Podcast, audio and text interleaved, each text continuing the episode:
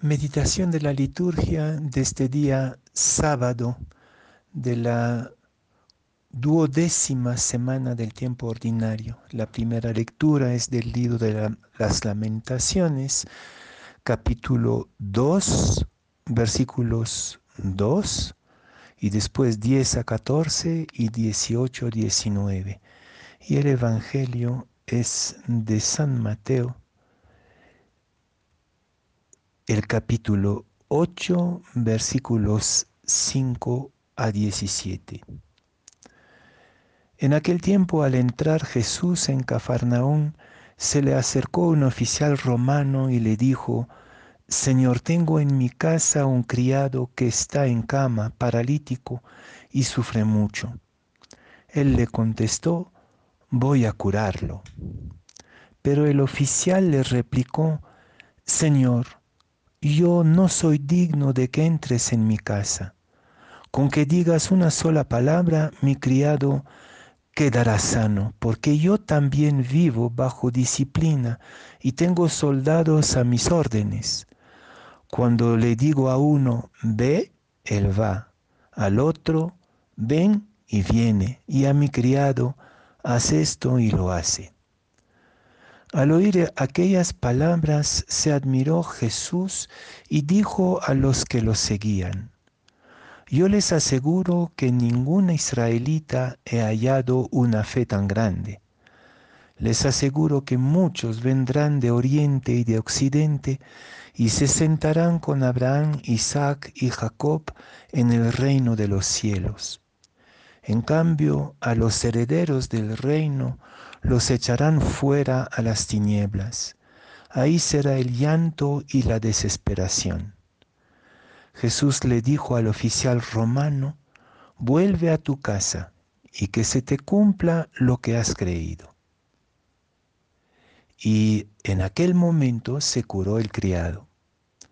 Al llegar Jesús a la casa de Pedro, vio a la suegra de éste en cama con fiebre.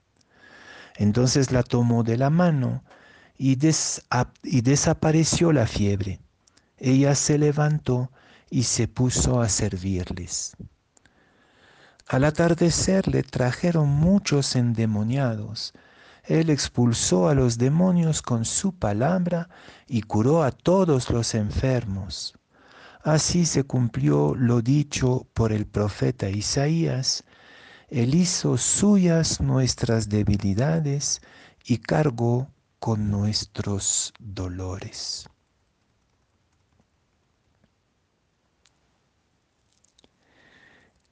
La ciudad de Cafarnaum en el tiempo de Jesús era un lugar muy particular.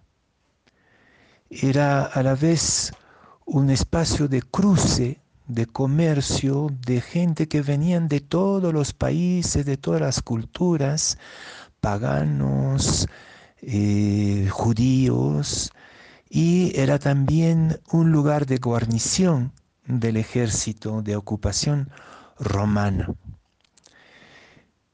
Un lugar entonces de mezclas, de ideologías, de pensamiento, de sensibilidades.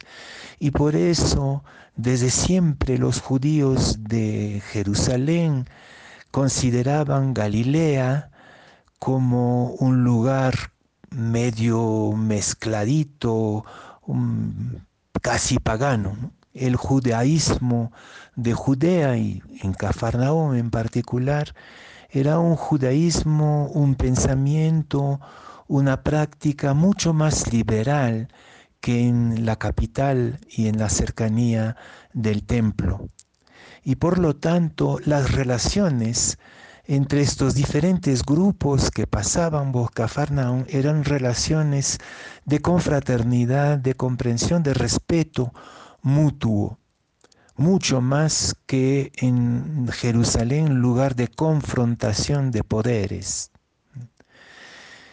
La versión del centurión bueno aquí en San Mateo es un poco diferente del capítulo 7 de la versión de, San Lucas. Quizás podríamos eh, combinar estas dos versiones para disfrutar de lo que llamaría la calidad humanista de todos los personajes que están aquí. Por supuesto Jesús, pero empecemos con el centurión. El centurión es un hombre bueno, nos va a decir Lucas, y los judíos en la versión de Lucas se acercan a Jesús para decir, es un hombre bueno, él ha construido nuestra, nuestra sinagoga, él se merece que, que tú hagas algo para él, ¿no? Qué bonito, qué, calidad estos judíos galileos más liberales que los de, de, de Jerusalén, que interceden ante Jesús para eh, la sanación del siervo del centurión. Pero también el centurión es un, un, hombre justo, de una calidad impresionante.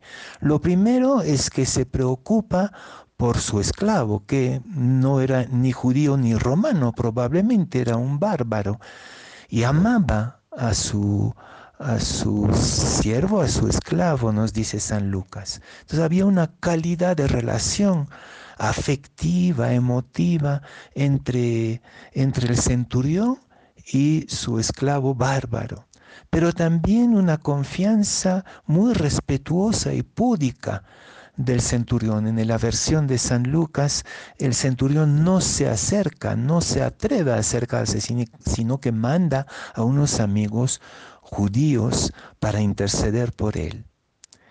Y cuando Jesús acoge este pedido, inmediatamente dice, voy, voy a tu casa. Pero fíjense que está prohibido para un judío entrar en la casa de un pagano, de un centurión. Acuérdense de Pedro en los Hechos de los Apóstoles, a quien se le reprocha haber entrado a la casa del centurión Cornelio. Pero para, para Jesús no es ningún problema.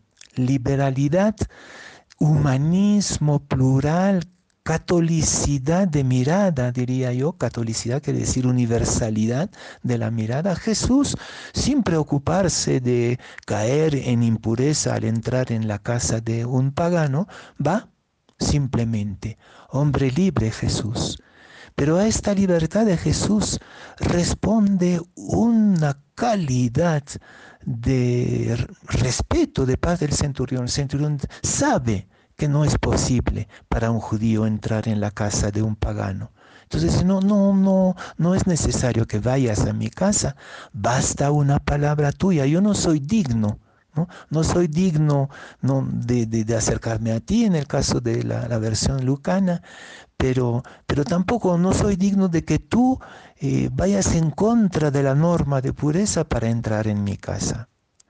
Hay ahí todo un, movimiento de gente excelente, de, gente de calidad humana y de libertad humana extrema. Entonces contemplemos esta libertad porque a veces en nuestra propia iglesia nos falta esta calidad, esa altura, esta libertad profunda. Y más bien nos quedamos en un pequeño círculo mezquino, eh, consideramos la identidad nuestra a través de normas, de cumplimientos y nos separamos muy pronto de los otros, entre comillas. Y Jesús va a glorificar esta bella relación de libertad entre gente tan diferente y tan noble, cuando dice, en el reino de Dios vendrán del oriente, del occidente, y se sentarán con, con Abraham, Moisés y Jacob, y los que consideran que su identidad tiene que ver con pequeñas formas, pequeñas fronteras mezquinas, eh, muros que separan los grupos, bueno, estos estarán fuera y se lamentarán. Es una declaración de universalidad de la fe evangélica. Y quiero terminar con esta libertad que se expresa también en la palabra. El, centurión dice, dice solamente una palabra, porque yo cuando digo una palabra se ejecuta. Y la palabra de Jesús en este caso, una vez más, es eficaz, una palabra fecunda y eficaz. Y mi pregunta es, ¿por qué la palabra de Jesús es eficaz? ¿Por qué la palabra del centurión es eficaz? Vamos a ver que es un mismo motivo. El final del Evangelio lo dice porque cargó con nuestros dolores. Una palabra que carga con la situación del otro se vuelve fecunda y eficaz. Entonces, dos eh, invitaciones para nosotros hoy día el ensanchamiento de nuestra mente, de nuestro corazón y de nuestra fe a una dimensión de universalidad, de pluralidad, de libertad, de calidad humanista, más allá de nuestros pequeños cálculos identitarios. Ese es lo primero. El reino de Dios es una sinfonía de culturas, de espiritualidades, de sensibilidades, y todo depende de la libertad y de la calidad de nuestras relaciones. Y la segunda lección para caminar hoy es la pregunta, ¿tu palabra es eficaz o tu palabra es viento? Y es eficaz tu palabra porque cargas con el sufrimiento del otro. Fue eficaz también la palabra del centurión porque cargó con la enfermedad de su siervo.